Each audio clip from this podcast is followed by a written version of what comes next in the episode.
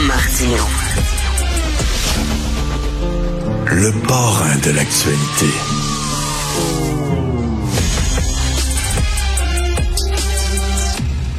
Alors, euh, Raphaël Fievé était candidat de Québec solidaire dans l'Assomption et euh, c'est un gars euh, qui vient d'un milieu ouvrier, d'un milieu populaire. son père était soudeur, sa mère travaillait dans des laveries, son grand-père était mineur dans des mines de charbon. Donc, c'est quelqu'un qui connaît bien le milieu des travailleurs, des gangs petits, qui, qui, qui devrait être l'électorat ciblé de Québec solidaire. Je pense qu'il aurait pu faire un très, très bon candidat pour Québec solidaire. Malheureusement, on lui a dit de quitter parce qu'il avait, entre autres, favorablement commenté une de mes chroniques, une chronique dans laquelle je parlais, je crois, de Mathieu Boccoté. Fait que là, les deux anges du diable, toi, Mathieu puis moi, donc commenté favorablement. Il se promenait pas avec un t-shirt avec ma face dessus, là. C'est pas ça, là. Euh, il a rien commenté une chronique et on lui dit non, tu ne peux plus être candidat pour Québec solidaire. Il est avec nous, Raphaël Fivé. Bonjour. Oui, bonjour, Monsieur Martineau. Bonjour. Euh, ben, euh, on va on va décoller de, de, de, ma petite personne. Je veux je veux pas euh, parler de, de, mes chroniques à moi. C'est que en fait, vous vous êtes très critique envers les woke et euh, je pense que ça passe mal au sein de Québec solidaire. C'est un peu ça le problème. Hein? Ben oui, c'est un peu comme ça que j'ai compris effectivement. moi, ce que j'étais critique surtout, c'est d'un mouvement extrémiste du côté des woke. Euh, comme je disais encore récemment aussi euh, un de vos collègues, c'est que euh, quand on parle de woke, c'est sûr, on met un peu tout n'importe quoi parfois là-dedans, dans ce mot-là. Euh, mais effectivement, il y a comme un mouvement euh, woke aujourd'hui qui vient des États-Unis, qui a tendance à vouloir réinventer un petit peu euh, toute l'histoire, qui a aussi tendance à vouloir effectivement à supprimer des livres, changer des, des, changer de nom. Faudrait plus dire père, mère, mais il faudrait mettre parent 1, parent 2. Euh, on prenait l'exemple aussi du carouling, ou on peut prendre l'exemple aussi maintenant récemment de ce qui est passé aussi, je pense, dans les médias. Il était question de dire euh, que, que finalement les hommes peuvent être enceintes également. Hmm. Il y a toute une quelque chose de, moi je trouve d'inquiétant à certain niveau. Je j'ai pas de problème effectivement euh, parce qu'on m'a aussi dit que j'étais du coup ben, d'avoir partagé vos chroniques et d'avoir partagé euh, une inquiétude euh, sur par, par rapport au woke. On me disait finalement, ben, je suis pas mal transphobe. Excusez-moi, transphobe, euh, je fais partie du fascisme, enfin tous ces éléments-là. Et euh, mais effectivement, donc moi je c'était un peu inquiétant parce qu'effectivement, en même temps, quand on regarde même mes propos, même un article que j'avais écrit à un moment donné sur les woke, je disais qu'effectivement la, la problématique c'est d'interdire les gens de parler de quelque chose. Euh, hmm. c'est la liberté d'expression qui est atteinte euh, en tant que telle. Parce que, M. Févé, encore, vous vous dites de gauche, vous vous, vous mhm. revendiquez de gauche. Oui. Donc, On, on, critiquer les woke, ça ne veut pas dire qu'on est de droite, là. Non, ben en fait, les woke, je, dirais que les woke, en fait, veulent réinventer l'histoire, veulent, veulent euh, pense qu'aujourd'hui, on a tendance à dire que toute personne qui critique les woke est forcément de droite. Moi, je mhm. pense pas. Je pense qu'il y a beaucoup de gens de gauche aussi qui critiquent ce mouvement-là. Euh, Est-ce qu'ils osent le dire Pas forcément. Parce qu'effectivement, à partir du moment où on dit qu'il y a une, frange d'une certaine gauche euh, qui a tendance à croire qu'on a le droit de, de, tout déconstruire, puis que à la limite c'est même très bien, puis qu'on ne devrait plus s'identifier comme homme-femme, euh, que de là de ça, ben, il faut dépasser, puis on, on, devient des parents, des parents 1, des parents 2, puis c'est un peu déshémonisé. Si on a tendance à dire ça, on est catégorisé de droite. Je prends juste l'exemple, on prend un exemple très, très simple de, de Michel Onfray, en France. Oui. C'est un homme de gauche, connu depuis très longtemps de gauche, mais pas de la gauche gouvernementale, pas de la gauche d'aujourd'hui, comme le se définit. Et parce qu'il critique lui aussi euh, le wokisme, cette religion de, c'est vraiment une religion de, c'est devenu une religion. Mmh, mmh euh, on le considère de droite, voire même d'extrême droite. Et il est là le problème, c'est qu'effectivement, ce mouvement-là a tendance à dire ben, tous ceux qui ne pensent pas comme nous est à droite. Mais je pense encore qu'il existe une gauche qui n'est pas forcément d'accord avec l'idée de euh, d'interdire telle, telle, telle catégorie de personnes, etc. Moi, je pense que si on parle d'inclusion, si on parle de tolérance, on doit tolérer tout. Et donc, euh, donc, ça montre, ça démontre, M. Fievé, qu'au sein même de Québec solidaire, il y a comme une, une, bataille interne, un schisme, un peu comme euh, au Parti conservateur du Canada. Aussi, euh, le, le, parti est en train de se scinder en deux, c'est-à-dire qu'il y a des gens qui sont pour une droite traditionnelle, économique, etc. Et il y a des gens qui sont vraiment pour une droite sociale, qui sont des Trumpistes. On le vu avec Poiliev. Donc, il y a une chicane au sein du parti. C'est un peu mm-hmm. la même chose avec Québec solidaire, c'est-à-dire vous, vous représenter la gauche traditionnelle, la défense des petits travailleurs, des gangs petits, des ouvriers. C'est tout à fait honorable, c'est tout à fait noble, mais au sein de Québec solidaire, il y a, il faut le dire, une aile qui est radicale, qui est plus woke. C'est ça qui est en train de se passer, là. Mais oui, effectivement. Moi, j'avais rallié justement Québec solidaire pour des principes qu'ils avaient eux-mêmes inscrits. Il hein. euh, faut savoir que dans leurs principes, il est indiqué euh, lutte à l'intolérance. Donc, ils prônent la tolérance, l'ouverture aux autres, l'ouverture aux différentes diversités d'opinions. On voit bien que c'est pas le cas. Euh, donc je dirais que, mais je mets pas tout Québec solidaire, tous les membres de Québec mmh. solidaire dans le même panier, mmh. euh, à différence de, de, de peut-être certains chez eux. Là. Euh, moi, je, je demeure persuadé qu'il reste au sein même, effectivement, comme vous dites, au sein de Québec solidaire, des gens vraiment de gauche qui veulent vraiment défendre des causes comme effectivement les travailleurs, euh, quand on parle d'augmentation de salaire, quand on parle de meilleures conditions de travail, mmh. euh, quand on parle effectivement des infirmières qui sont obligées de faire du TSO euh, et qu'on veut améliorer leurs conditions de travail également. Je pense qu'il reste encore ce noyau-là.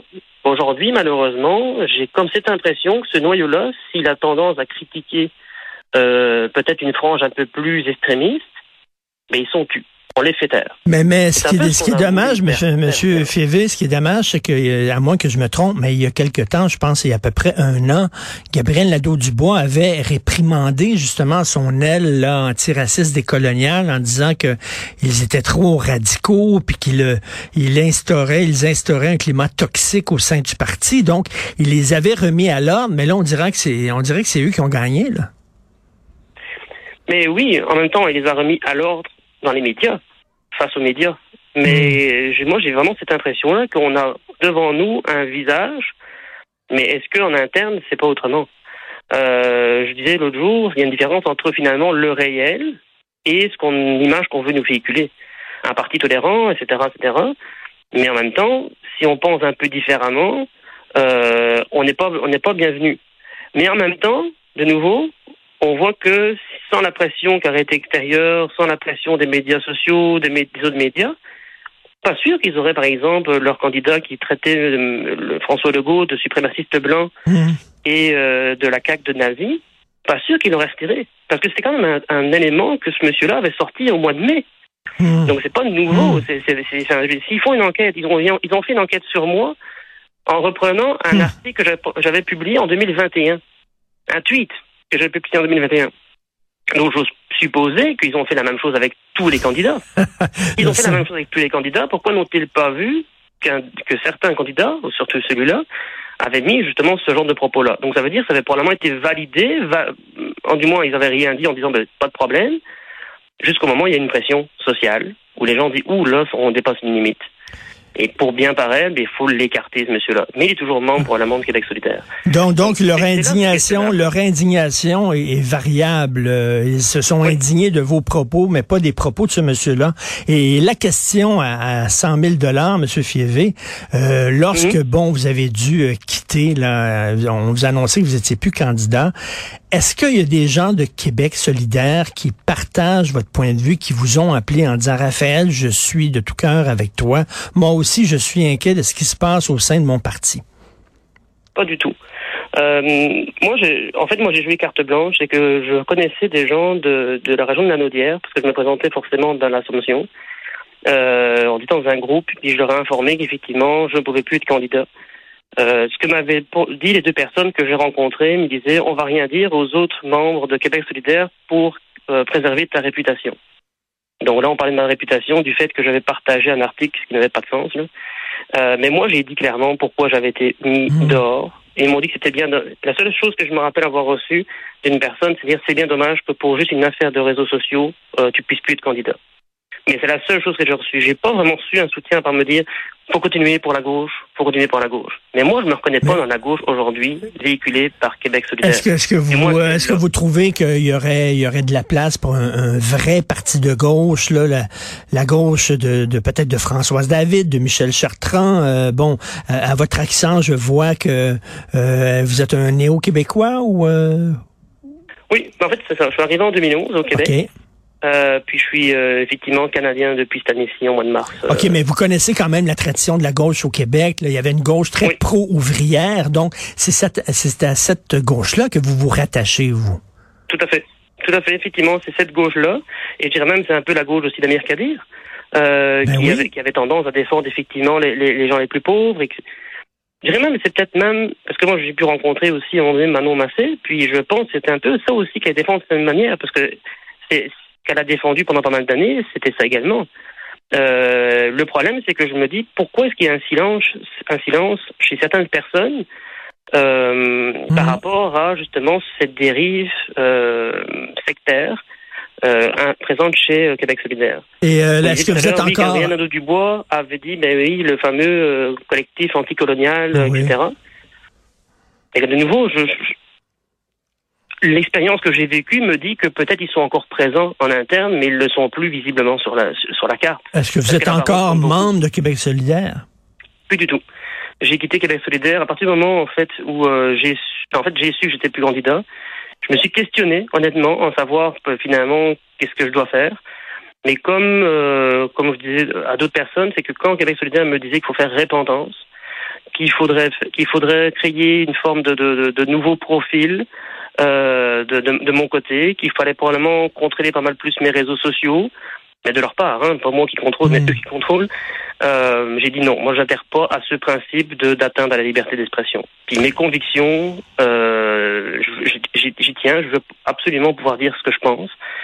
Euh, on vit dans un état démocratique où la liberté d'expression est importante et j'adhère pas à ça.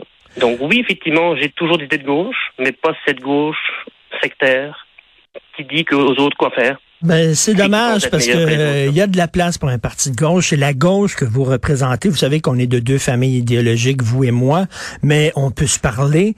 Euh, et euh, la gauche que vous représentez, qui est la gauche des gangs petits, qui, qui je viens d'un milieu ouvrier, mon père travaillait dans une usine.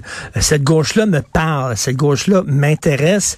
Donc, j'espère qu'au cours de l'année, Monsieur Fievé, on pourra se parler de temps en temps, pas seulement de Québec solidaire et de vos problèmes, mm-hmm. mais de, de la gauche. Je veux parler avec un gauchiste, un gauchiste qui a de l'allure, un gauchiste qui est pas woke, un gauchiste qui est pas radical. Et euh, je trouve que cette voie-là, parce qu'il faut pas mettre tous les gauchistes dans le même panier aussi, les gens de gauche dans le même panier. Il y a des radicaux comme comme dans tous les partis, ils ont une aile radicale, je pense.